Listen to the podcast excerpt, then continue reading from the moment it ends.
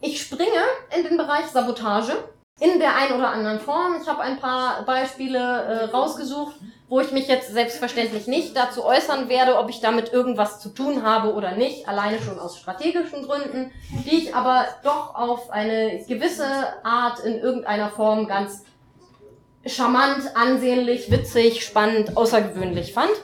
Das, was man hier oben sieht, ist im Wendland die Castor-Schiene. Solche Aktionen wie hier gehen auch nur auf Gleisen, die nicht regulär befahren sind, weil sie einer Vorwarnung bedürfen, weil ein Zug möglicherweise entgleisen würde, wenn er ohne Vorwarnung eine solche Stelle passieren würde. Also das ist keine Aktionsform, die jetzt Leute auf einer ICE-Strecke durchführen würden, sondern eine, die auf einer Strecke durchgeführt wurde, wo klar ist, da ist unglaublich viel Polizeipräsenz, da fährt auch sonst kein Zug rüber und das wird entdeckt, bevor da irgendein Transport lang geht. Finde ich aber trotzdem irgendwie eine ganz schöne Sache, weil da auf jeden Fall das Schienenstück ausgetauscht werden muss, damit da wieder ein Schwerlasttransport rüberrollen kann. Äh, Vermutlich ist das ein Wagenheber äh, oder irgendeine andere Form von, von Hydraulik, die das Gleis angehoben und verbogen hat. Genau. Das hier unten ist bei Ende Gelände aufgenommen. Das ist die Polizei, wie sie einen Schienenschuh findet. Also eine kleine Metallkonstruktion, die auf den Schienen aufgesetzt das Gleis blockiert. Das hier, eine ganz andere Form der Sabotage, ist ein Weihnachtsgeschenk für eine Autobahnbaustelle. Ich habe das auch deswegen herausgesucht, weil ich die Kombination mit diesem Indie-Media-Artikel wichtig finde, denn das ist der Weg, wie überhaupt auf diese Aktion aufmerksam gemacht wurde. Also das, was ihr rechts unten seht, ist das BekennerInnen-Schreiben. Und dafür ist Indie-Media halt eine mögliche Plattform, um in irgendeiner Form über Aktionen zu berichten, äh, zu denen kein Mensch offene Pressemitteilung verschicken würde. Weil man schwerlich sagen kann, wir haben Bagger eingepackt. So. Es wäre strategisch hochgradig unschlau. Und genau für solche äh, Sachen ist es dann halt sehr sinnvoll, sich zu überlegen, wie kann so eine Vermittlung aussehen. Und in dem konkreten Fall wurde dann halt äh, in die Media genutzt von Leuten, die diesen Bagger als Weihnachtsgeschenk eingepackt hatten. Ähm, ich erwähne das im Bereich Sabotage, weil der Bagger nicht nur eingepackt, sondern auch kaputt war. Vielleicht an der Stelle auch noch ein äh, insgesamt der Hinweis auf die Frage nach Sicherheit. Für mich ist die Frage nach dem sauberen Arbeiten, also zum Beispiel der Spurenvermeidung, wenn eine äh, E-Mail rausgeschickt wird oder der Spurenvermeidung direkt an einem solchen Ort bei einer solchen Aktion, eine, die ich abwägen muss, wie hoch ist der Repressionsdruck und wie viel Sicherheit kann ich mir erlauben, ohne dass die Aktion scheitert, beziehungsweise muss sie im Zweifel scheitern, wenn ich nicht so viel Sicherheit gewährleisten kann, wie mir wichtig ist. Nichtsdestotrotz finde ich, dass es eine Abwägung bleiben muss, weil wenn wir immer bei allem die allerhöchsten Sicherheitsstandards anlegen würden, gäbe es vermutlich gar keine Aktionen mehr. Das heißt, äh, ich finde, das ist Frage davon, wie viel Repression erwarte ich, wie viel Ermittlungsdruck erwarte ich bei einer bestimmten Aktionsform, was ist mir an persönlichem Risiko das im Zweifel halt auch wert, was würde denn passieren, wenn irgendwer beweisen könnte, dass irgendwer bestimmtes was bestimmtes gemacht hat? Und dementsprechend an welcher Stelle bin ich wie perfektionistisch in der Vorsicht. Nichtsdestotrotz an der Stelle auch der Werbehinweis für Tails. Ich finde das ein ganz großartiges Betriebssystem. Das ist ein Betriebssystem, was man sich auf einem USB-Stick installieren kann, mit dem man spurenfrei am Computer arbeiten kann, was also Internetverbindungen nur zulässt, wenn sie verschlüsselt sind, sämtliche Rückstände auf der Festplatte des Computers, auf dem man damit arbeitet, beim Runterfahren überschreibt, löscht, verwischt, unkenntlich macht. Also kann ich sehr empfehlen, werde ich nicht weiter drauf eingehen, aber ist wirklich eine sehr schöne Sache. T-A-I-L-S. Diese zwei Bilder zeigen Kriegsdenkmäler, beide mit Farbe verändert, äh, beide deutlich kritisch verändert, aber mit einem ganz grundlegenden Unterschied. Und beides hat, wie ich finde, sein Für und Wider. Das links oben ist nämlich Frischhaltefolie. Äh, da ist sowohl diese Figur als auch die Message nur auf Frischhaltefolie hinterlassen. Das heißt, es handelt sich bei dieser Aktion links oben definitiv nicht um eine Sachbeschädigung. Also vielleicht ist das grob ungehörig, darüber könnte man sich streiten. Ähm, möglicherweise kämen Gerichte auf so Ideen, aber es ist jedenfalls keine Beschädigung von irgendeiner Sachsubstanz. Das Bild, was geliefert wird, ist aber, finde ich, dem rechts unten gar nicht so unähnlich.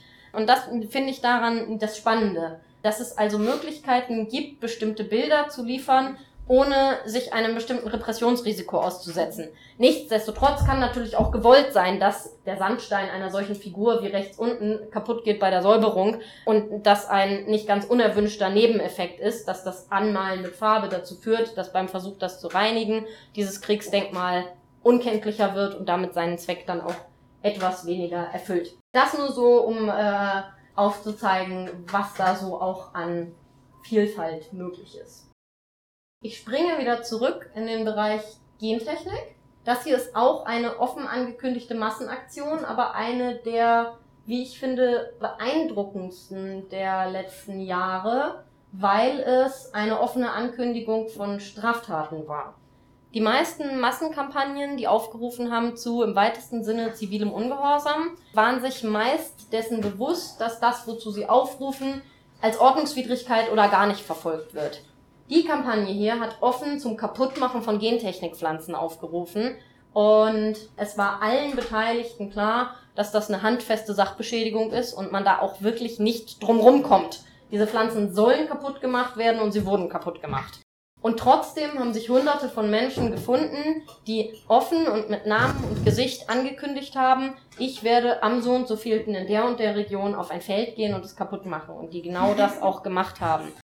Das finde ich äh, zum einen als Aktionsform tatsächlich sehr sinnvoll, weil es ein unschädlich machen ist. Also äh, meistens war bei diesen Aktionen der Anspruch, das vor der Blüte der Pflanze zu machen, also vor dem Zeitpunkt, wo sich die Gentechnikpollen hätten äh, verbreiten können. Zum anderen finde ich aber, dass das einen ganz enormen Effekt auch auf die eher clandestin arbeitenden Leute hatte, weil es plötzlich Menschen gab, die offen und mit Gesicht gesagt haben, ich mache das kaputt, weil ich als Imker keine Lebensgrundlage mehr habe, wenn nebendran Gentechnik wohnt, weil dann mein Honig Sondermüll ist, meine Bienen fliegen in die Richtung und in die Richtung. Also bleibt mir nichts anderes übrig, als dieses Feld kaputt zu machen. Das waren Sympathieträger. Das waren Menschen, die irgendwie äh, eine persönliche Geschichte hatten, die sie erzählt haben, die, die für was standen, die einfach sehr, sehr authentisch gesagt haben, ich mache das kaputt, weil. Und wo auch jeder und jede sofort nachvollziehen konnte, ja natürlich. Es bleibt halt nichts anderes. Natürlich macht dieser Imker dieses Feld kaputt. Gegründet von Imkern, diese Initiative, also maßgeblich. Und das macht einen Unterschied in den Köpfen. Wenn dann in der Zeitung steht, nachts haben Unbekannte irgendein Gentechnikfeld kaputt gemacht, ist die Assoziation im Kopf plötzlich nicht mehr irgendein vermummter, krimineller Terrorist, sondern dieser Imker. Selbst wenn der Imker nie nachts und heimlich so ein Feld kaputt gemacht hat, steht er trotzdem halt als erklärende Figur für genau diese Aktionsform.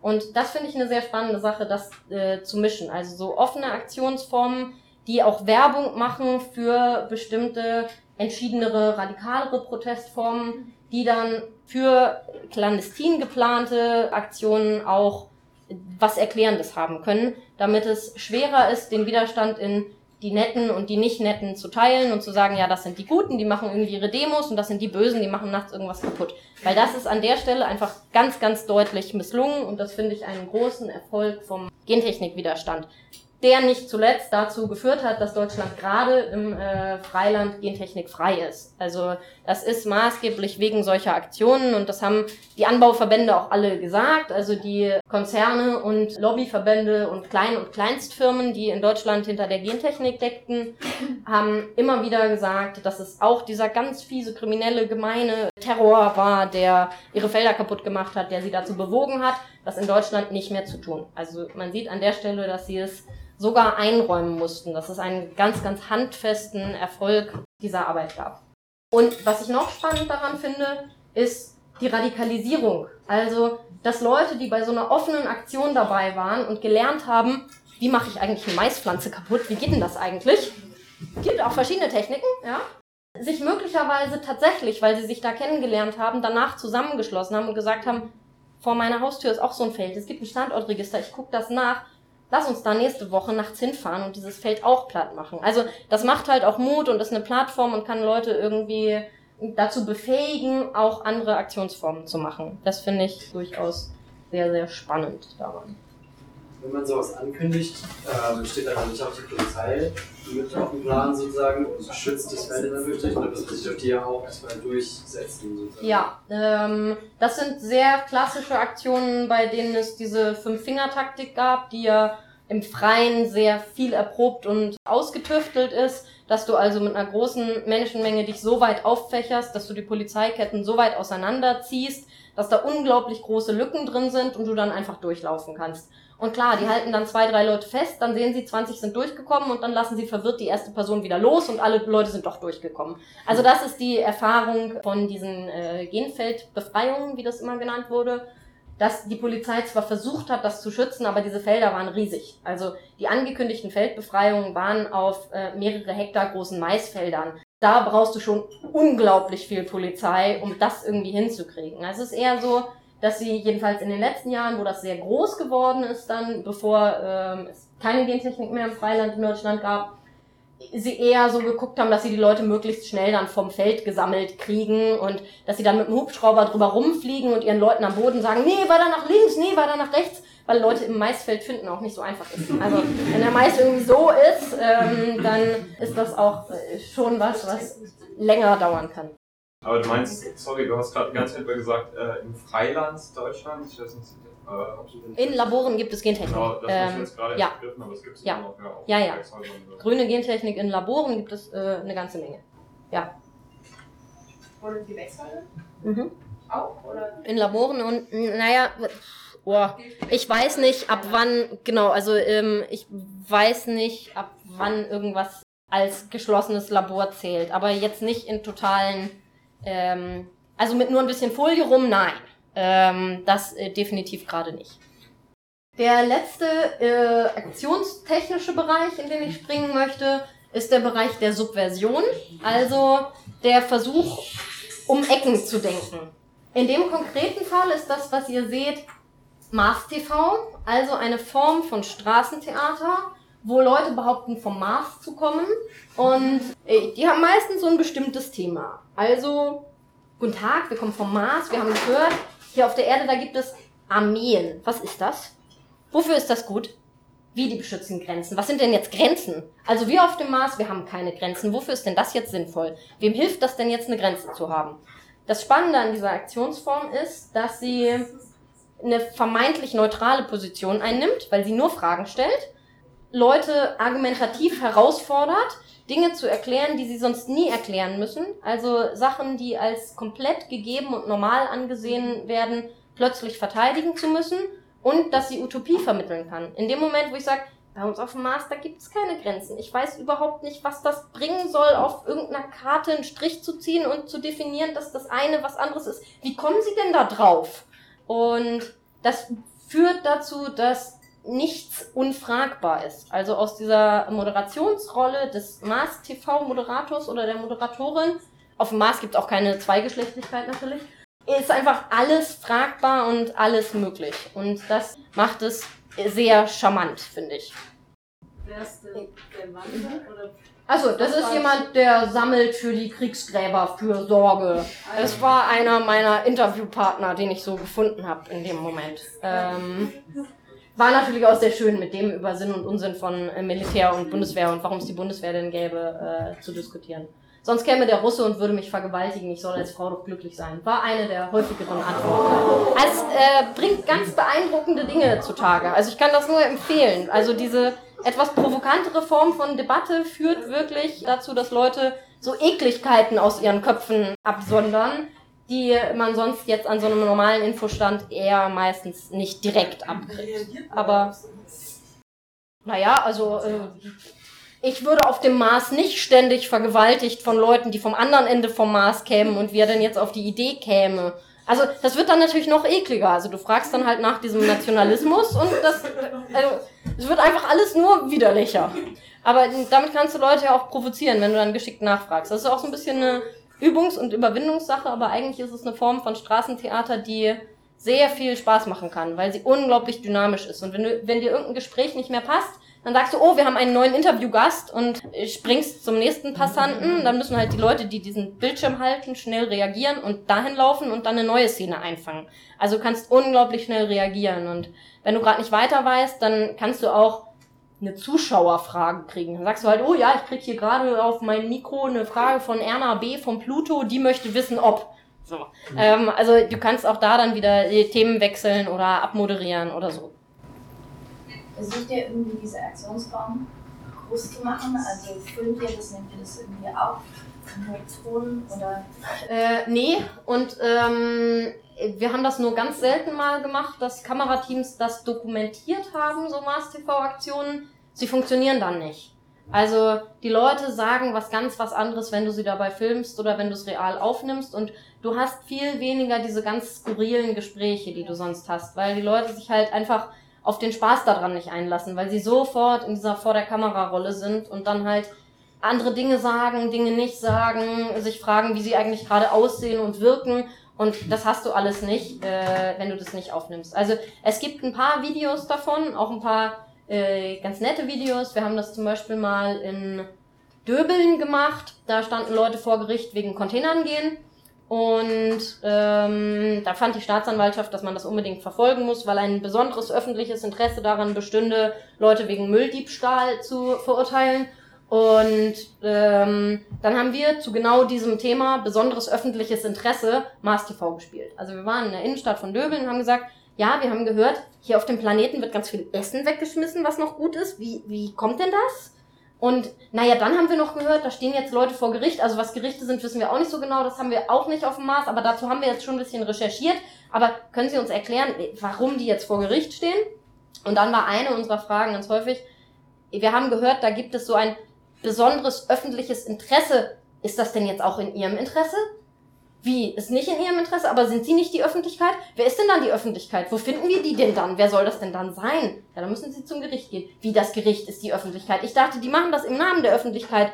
Wie, die sind das dann selber? Also, da kannst du halt sofort ähm, mit so einer Justizkritik dran anschließen und davon gibt es ein Video im Rahmen so, einer, äh, so eines Kurzvideos über diesen gesamten Containerprozess. Aber das sind nicht allzu viele. Aber ein paar findet man. Also wenn man Mars TV bei YouTube eingibt, dann äh, kommt man auf jeden Fall auf ein paar Resultate. Auch auf ein paar eher schlechte Videos von der Qualität her, aber den Effekt sieht man jedenfalls. Und Mars TV kann auch so ganz ungeahnte Nebenwirkungen haben. Also sowas wie Polizeikräfte binden, wenn andere Leute gerade auf das Gentechnikfeld wollen, zum Beispiel. Also gerade im Rahmen von so Massenaktionen ähm, ist äh, Mars TV auch was, was unglaublich viel Polizei binden kann, weil die kann man ja auch interviewen. Ich kann ja auch zur Polizei hingehen und von denen wissen wollen, was sie eigentlich gerade tun, weil man nicht verstehen würde, warum jetzt Uniformierte zwischen den Leuten und dem Genfeld stehen, weil dass die was gegen die Gentechnik haben, ist doch klar. Und was denn jetzt die Uniformierten dazwischen machen äh, würden und ob die denn Gentechnik toll finden. Und wieso die denn da stehen, wenn sie Gentechnik nicht toll finden und dass sie einem das doch bitte mal erklären sollen, weil das würde man wahrlich nicht verstehen, warum jemand was macht, nur weil er eine Uniform anhat, obwohl er persönlich gar nicht der Meinung ist. Und schon bist du wieder im Bereich Utopievermittlung und Debatte und wie könnte denn eine Welt aussehen, wo Leute für das, was sie tun, Verantwortung übernehmen und es nicht tun, weil es so ein Befehlsgehorsamsverhältnis gibt. Da ist jetzt schon länger dieses Bild äh, zu einer ganz anderen Aktion, die aber auch der Bereich Subversion ist, und zwar der Bereich Überidentifikation. Eine Aktionsform, die ich sehr mag, das Gegenteil von dem feiern und behaupten, was man eigentlich so will. In dem Fall meine Verurteilung feiern. Also diese beiden hübsch gekleideten Herren äh, stoßen an auf meine Verurteilung damit endlich äh, diese fiesen, gemeinen Antimilitaristinnen nicht mehr durch die Welt laufen. Das geht ja auch nur wahrlich nicht, dass die einfach irgendwelche Bundeswehrtransporte anhalten. Und da muss das Gericht jetzt mal hart durchgreifen. Und dass es das getan hat, darauf möchte man jetzt mit Sekt anstoßen. Ungefähr das steht auch in dem Begleitschreiben dazu. Und dementsprechend waren sie natürlich auch Best Friends mit der Polizei, weil die setzen das ja auch immer durch, ist alles total super und der Polizei wurde dann auch Sekt angeboten, wollten die irgendwie nicht. Das hier ist jetzt ein Setting direkt vor dem Gericht, wo allen Beteiligten klar war, dass es sich dabei um ein Theater handelt. Aber das gleiche Setting gab es danach noch in der Innenstadt und die Leute haben es geglaubt. Also solche Überidentifikationen funktionieren beeindruckend häufig, ganz beeindruckend gut. Die Leute glauben den absurdesten Kram. Nicht nur sowas. Die glauben auch sowas wie, Guten Tag, wir sammeln hier Unterschriften für die Wiedereinführung der Todesstrafe, insbesondere für Leute, äh, die zum Beispiel Kohlekraftwerke äh, besetzen, weil wir das unverantwortlich finden, weil ja die Energiesicherheit auch sichergestellt äh, werden muss. Und Sie wissen ja auch, es gehen dann die Lichter aus. Man kann eben einfach nicht von heute auf morgen. Das ist ja auch alles eine Brückentechnologie. Und wissen Sie, diese Ökospinner, das richtet unser Land zugrunde. Also wir haben hier jetzt auch schon mehrere Unterschriften gesammelt und auch das funktioniert. Also Leute unterschreiben für die Todesstrafe für KlimaaktivistInnen. Ähm, das nur, um so klar zu machen, wie viel sich Leute bequatschen lassen. Also so eine Überidentifikation muss schon wirklich drüber sein, damit sie Fragen aufwirft. Aber genau das finde ich das Spannende daran, weil es halt keine Aktionsform ist, wo Leute sich denken, ah, die schon wieder, ich weiß, was die wollen, die wollen immer das Gleiche, ich krieg jetzt hier so ein Flugblatt, steht drauf, Krieg ist irgendwie doof, ja, kennen wir schon, aber äh, ja, mir auch egal ähm, sondern es bricht halt mit Normalität. Und ich glaube, dass das eine ganz, ganz kraftvolle Sache sein kann, wenn Leute ernsthaft über Aktionen stolpern. Also wenn Aktionen irgendwas ist, was, was eingreift in das Verständnis von Normalität, wie die Leute es haben. Also da, da passiert irgendwas und es ist, es ist wirklich merkwürdig. Es ist nicht, ich war in Berlin und ich habe eine Großdemo gesehen. Also ja, fahr mal nach Berlin und sehe keine Demo. Also vielleicht nicht ganz, aber es ist so ein bisschen, es ist so ein bisschen, wer kommt denn wirklich ins Denken, wenn eine Demo an ihm oder ihr vorbeizieht? So. Aber es kommen Leute ins Denken, wenn irgendwer auf sie zukommt und sagt, lass uns mal auf die Verurteilung anstoßen. So, das ist einfach so absurd, ähm, dass ich glaube, dass es was anregt. Und an der Stelle bin ich so ein bisschen so Foucault-Anhängerin. Ähm, ich glaube, es funktioniert einfach unglaublich viel über so Diskurs, also über das, was wir alle so in unseren Köpfen als normal und real und richtig und so reproduzieren. Und wenn man da immer wieder so reinpiekst von allen möglichen Seiten, dann kann man, glaube ich, irgendwann halt auch so einen Gesamtdiskurs verschieben und äh, beeinflussen in die eine oder andere Richtung. Ähnliche Logik, Fakes, ähm, was aussieht, als käme es von Vattenfall, kommt in echt nicht von Vattenfall. Jedenfalls sagt das Vattenfall, die haben sich davon distanziert und behaupten, das waren irgendwelche Ökoaktivisten, die das verteilt haben. Dieses Flugblatt als Hochglanzflugblatt in A4 in Cottbus verteilt, lädt ein zu einem Prozess gegen eine Baumbesetzerin. Und zwar, weil Vattenfall sich aufgrund der guten Kontakte zur Justiz sehr sicher ist, dass die verurteilt werden wird. Und deswegen ähm, am Prozesstag mit Sekt und Schnittchen vorm Gericht äh, die Verurteilung feiern möchte. Das ist offenkundig totaler Blödsinn. Ja, ein Konzern, der selbst wenn er diese Kontakte hätte, dazu einlädt, Sekt und Schnittchen vorm Gericht. Also ist total gaga. Aber es waren Leute in dem Prozess mit diesem Zettel, die sich aufgeregt haben, dass es keinen Sekt und keine Schnittchen gab, die sich aufgeregt haben, dass das Gericht nicht hart genug gegen diese Leute vorgeht. Wir hätten kein verstecktes Theater besser machen können als diese Leute, die den Prozess gestört haben. Und Vattenfall musste jemanden abstellen, vor dem Gericht, der die ganze Zeit nur dementiert hat. Das kommt nicht von uns. Nein, es gibt keinen Sekt und keine Schnittchen. Nein, wir waren das nicht. Ähm, also so ein Zettel kann schon wirklich viel, viel Aufruhr nach sich ziehen, muss dafür aber richtig dolle Gaga formuliert sein. Die Leute glauben, wenn es schick aussieht, den letzten Müll. Also hier steht, PS, überzeugen auch Sie sich davon, dass alle Kritik an uns wegen angeblicher Intransparenz vermeintlich gefährlicher Atomkraftwerke und mangelnder Innovationen im Klimaschutz auf den preisgekrönten Kundenservice von Vattenfall keinerlei Auswirkungen hat. Aber das kann man halt reinschreiben und die Leute glauben's. Das äh, ist auf jeden Fall auch ein ganz schöner Denksport fürs eigene Gehirn. Also sich Fakes ausdenken macht einfach auch unglaublich Spaß. Wer noch eins draufsetzen will, verteilt am nächsten Tag das Dementi. Auch selber. Auch gefällt. da lassen sich ganz absurde Dinge dann ausspinnen. Äh, das ist ein Spiel, was sich sehr, sehr weit treiben lässt und was zu sehr witzigen Resultaten führen kann. Also es wurde irgendwann mal in Lüneburg ein Fake verteilt vom Amt für Normen und Kontrolle oder vom Ordnungsamt Dezernat Normen und Kontrolle. Ich weiß nicht mehr genau, irgendwas in die Richtung auf jeden Fall. Was beinhaltete, Eltern und BesitzerInnen von Katzen mögen doch bitte ihre Kinder oder Katzen anleinen, weil die sonst auf Bäume klettern könnten und das sei in Lüneburg schließlich verboten, laut Stadtverordnung Tüdelöd. Das Problem für die Stadt war jetzt, dass das Zitat aus dieser Stadtverordnung, die das Bäume klettern verbietet, komplett korrekt war. und es tatsächlich in Lüneburg verboten ist, auf Bänken zu liegen, auf Stromkästen zu sitzen, auf Bäume zu klettern. Das ist total gaga, aber das ist halt einfach die reale Lage in Lüneburg. Das heißt, die Stadt konnte sich vom Inhalt dieses Schreibens nicht distanzieren. Es funktionierte einfach nicht. Und das ist halt so eine der Herausforderungen beim Fakes-Schreiben, sie so zu machen, dass die Leute, die es trifft, sich nicht ohne weiteres davon distanzieren können, weil es aus deren Originalzitaten zusammengebaut ist und man im Grunde nur überspitzt das darstellt, wofür die absurderweise halt auch wirklich stehen. Das macht es dann natürlich sehr charmant. Fakes juristisch vielleicht noch als kleiner Exkurs von bis. Also in dem Fall ist halt deutlich das Logo verwendet. Das heißt, das äh, würde so nicht gehen. Wenn da jetzt aber statt Wattenfall Wattenknall steht und statt dem Sternchen irgendwie ein Totenkopf im Logo wäre, könnte man schon wieder drüber streiten.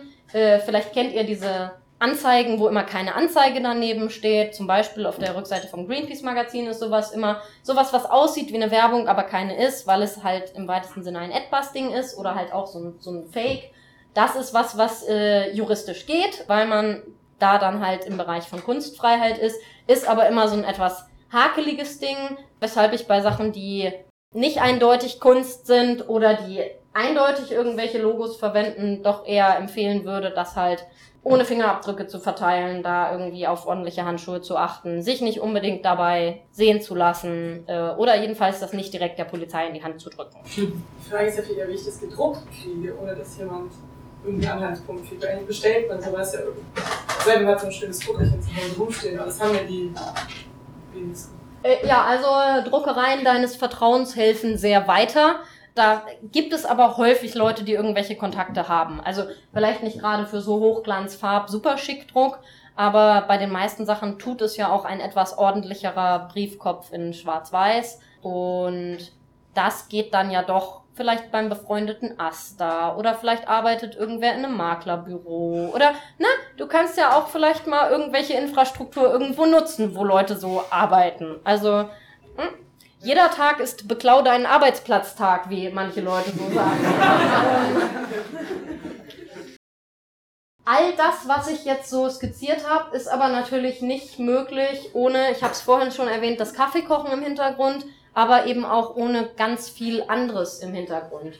Deswegen habe ich hier jetzt mal so zusammengeworfen drei Bilder, mit denen ich das so ein bisschen anreißen will. Das links oben ist eine Baustelle bei einem Mietshäuser-Syndikatsprojekt, also der Versuch, ein Haus aus dem privaten Immobilienmarkt rauszukaufen und eine juristische Form zu finden, wie es immer den Leuten gehört, die drin wohnen. Dann ist es zwar immer noch Eigentum, aber nicht Eigentum einer Privatperson, sondern eines Vereins, der sich aus genau den Leuten zusammensetzt, die dieses Haus nutzen gibt es unterschiedliche Konzepte, unterschiedliche Stiftungen, Vereine, Genossenschaften etc., die da an Modellen arbeiten und da unterschiedliche Sachen ausprobieren. Es gibt auch noch die Stiftung Freiräume, es gibt die Projektwerkstatt auf Gegenseitigkeit, die auch versuchen, in die Richtung zu denken und Projekte zu ermöglichen, die einen Ausbruch aus Privatlogik und Privatimmobilienlogik versuchen.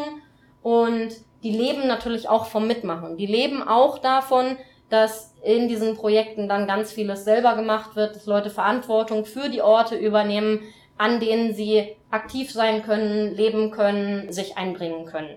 Da sind auch viele Kombinationen aus Wohnprojekten und Kulturprojekten denkbar. Muss ich euch nicht erklären, finde ich aber wichtig, weil das ganz häufig die Basis ist, von wo aus wir aktiv sind. Ich brauche ja einen Ort, wo ich übernachte, wenn ich am nächsten Tag ein Transparent am Bundestag aufhängen will. So, und wenn es den nicht gibt in Berlin, dann kann ich auch kein Transparent am Bundestag aufhängen, weil irgendeine Basis brauche ich. Und je mehr so Orte und Anlaufpunkte es gibt, desto größer ist auch die Wahrscheinlichkeit, dass Leute von da aus Aktionen starten. Deswegen bin ich ein großer Fan vom Aufbau von Aktionsplattformen. Das, was ihr rechts im Bild seht mit dem Wein, ist eine solche Aktionsplattform. Das ist die Projektwerkstatt in Sasen wo es ein großes Archiv gibt, Seminarräume gibt, aber eben auch Wein angepflanzt wird. Das so ein bisschen, um auch nochmal auf die Frage nach, wo kommen denn unsere Lebensmittel eigentlich so her, einzugehen. Wenn sie nicht gerade aus den Mülltonnen dieser Überflussgesellschaft kommen, ist es halt schon ganz cool dafür zu sorgen, dass sie aus cooleren Strukturen kommen als äh, vom Edeka von nebenan. Das dritte, was hier noch im Bild ist, ist wieder so ein Beispiel für unsichtbare Arbeit. Da sind wir wieder nah an dem Kaffeetrinken von vorhin. Das ist einfach ein Screenshot von äh, dem Layouten eines Flyers. Auch das machen irgendwelche Leute. Auch das muss irgendwer tun. Auch das sind Fähigkeiten, die sich Leute angeeignet haben.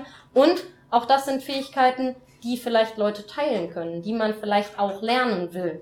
Also ich kann vielleicht, wenn ich Aktionen machen lernen will, nicht nur ein Klettertraining besuchen, damit ich danach weiß, wie ich ein Transparent aufhänge, sondern ich kann vielleicht genauso auch ein Layout-Training besuchen, um danach zu wissen, wie ich eigentlich ein Flugblatt gestalte oder wie ich eigentlich ein Buch setze, weil auch das will ja irgendwer machen. Und an der Stelle ist mein Anspruch halt, möglichst viel selber zu machen, weil ich überhaupt keine Lust auf eine Gesellschaft habe, die auf Expertinnentum basiert. Das finde ich in einigen Bereichen sinnvoll, aber in den allermeisten Bereichen bin ich ein großer Fan von so Selbstermächtigung und von ich glaube euch nicht, dass ich das nicht kann. Ich kann ganz viel selber, von dem ihr behauptet, ihr könntet das, wenn ihr fünf Jahre studiert habt und sonst kann das keiner. Aber nein, so, ich kann Dinge. Und ich glaube, dass das was ist, was uns ganz viel helfen würde, wenn wir häufiger auch mehr an das glauben würden, was wir so erreichen können, wenn wir es versuchen und nicht sofort sagen, dafür braucht's Profis. Lass das mal die machen. Äh, lass die mal dafür bezahlen. Wir müssen jetzt erstmal ganz viel Geld sammeln, bevor wir uns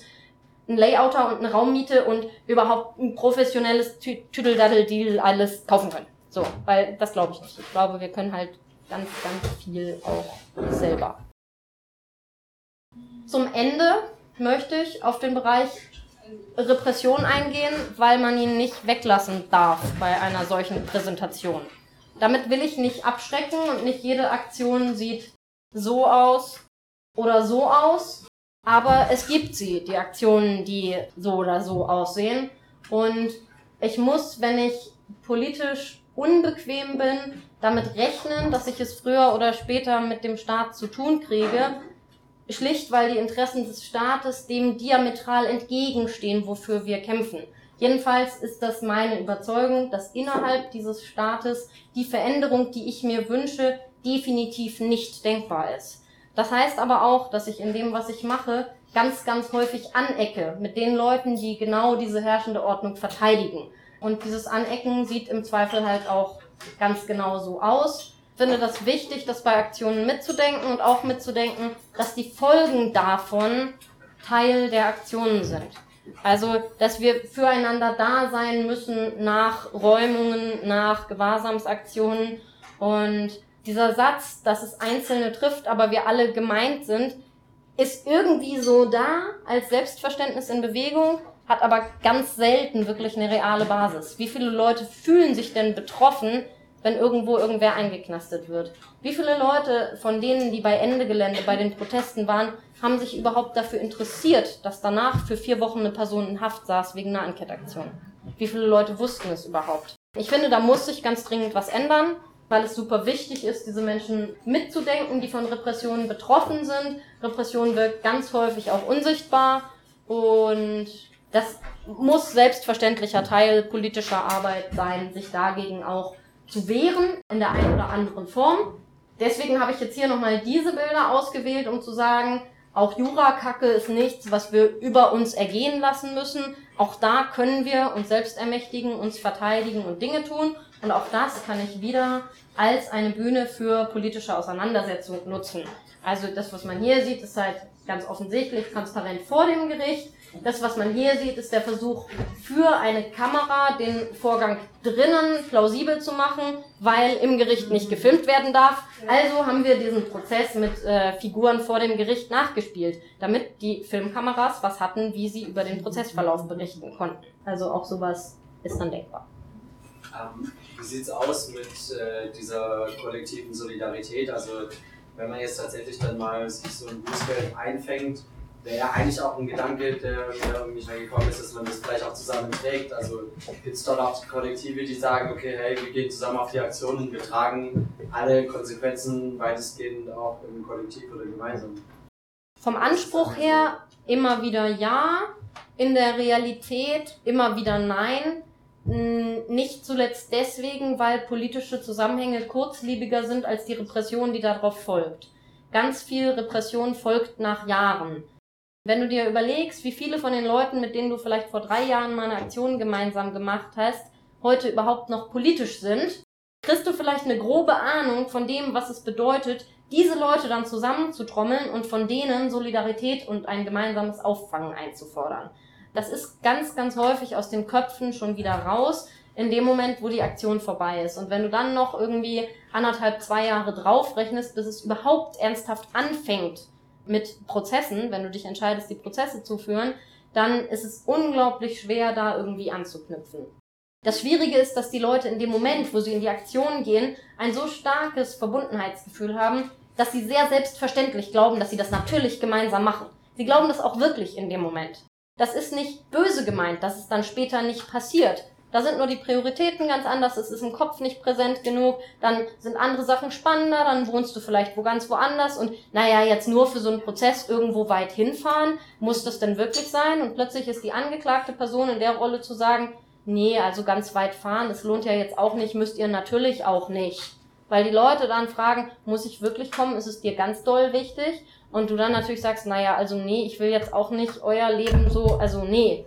Andere Leute erreichst du gar nicht mehr. Andere Leute sehen das als politische Altlast und sagen, willst du nicht auch langsam mal normal werden und heiraten und Kinder kriegen? So, die gucken dich total schräg an, wenn du irgendwie noch was mit Widerständigkeit zu tun hast. Also mit all diesen Problemen bist du im Bereich von Antirepressionsarbeit einfach hautnah konfrontiert, weil es was ist, was längerfristig gedacht werden muss. Nicht zuletzt deswegen sind Unterstützungsorganisationen wie die Rote Hilfe, bei aller Kritik, die ich daran habe, auch sehr, sehr wertvoll, weil sie ein Stück weit jedenfalls strömungsübergreifend Menschen unterstützen, die wegen politischer Aktionen Repression erfahren. Und da schon ein sehr verlässlicher Partner für bestimmte Arten von politischer Aktivität auf jeden Fall sind und sich dann beteiligen an Geldstrafen, Anwaltskosten, Gerichtskosten etc.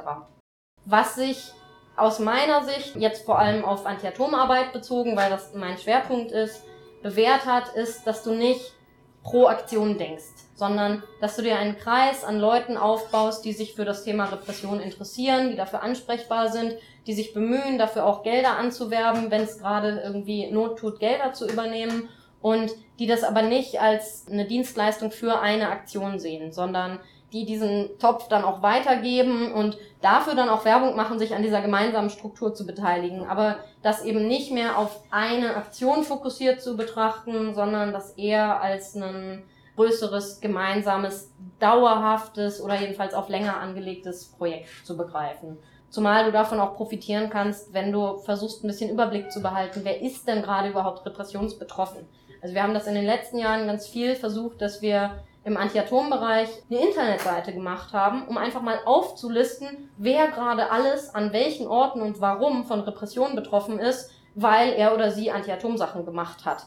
Und alleine das ist schon ein viel größerer Vernetzungsschritt, als er in anderen Politikbereichen überhaupt existiert. Also ne, ich kann das nur anregen, dass Leute das machen. Ich halte das für eine sehr wertvolle Arbeit, weil Leute dann auch davon profitieren können, weil ich dann auch sagen kann, hey, ist mein Fall vielleicht ähnlich zu einem anderen? Vielleicht können mir Leute in so einem Netzwerk helfen und sagen, welcher Anwalt kann das gut oder welche nicht anwaltlichen, jurakundigen Leute könnten mich da beraten, welche AktivistInnen könnten davon Ahnung haben und kann ich vielleicht irgendwelche Anträge von denen übernehmen? Haben die vielleicht den Ansatz einer Verteidigungsstrategie, den ich übernehmen könnte? So, also all solche Sachen können dann halt geteilt werden, aber das geht nur, wenn du über so einen lokalen Tellerrand äh, hinausguckst und dich da auch mit anderen Betroffenen vernetzt.